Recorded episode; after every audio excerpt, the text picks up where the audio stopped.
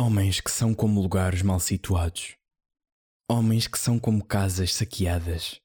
Que são como sítios fora dos mapas. Como pedras fora do chão. Como crianças órfãs. Homens sem fuso horário. Homens agitados sem bússola onde repousem. Homens que são como fronteiras invadidas, que são como caminhos barricados, homens que querem passar pelos atalhos sufocados, homens sulfatados por todos os destinos, desempregados das suas vidas. Homens que são como a negação das estratégias, que são como os esconderijos dos contrabandistas, homens encarcerados, abrindo-se com facas. Homens que são como danos irreparáveis, homens que são sobreviventes vivos, homens que são como sítios desviados do lugar.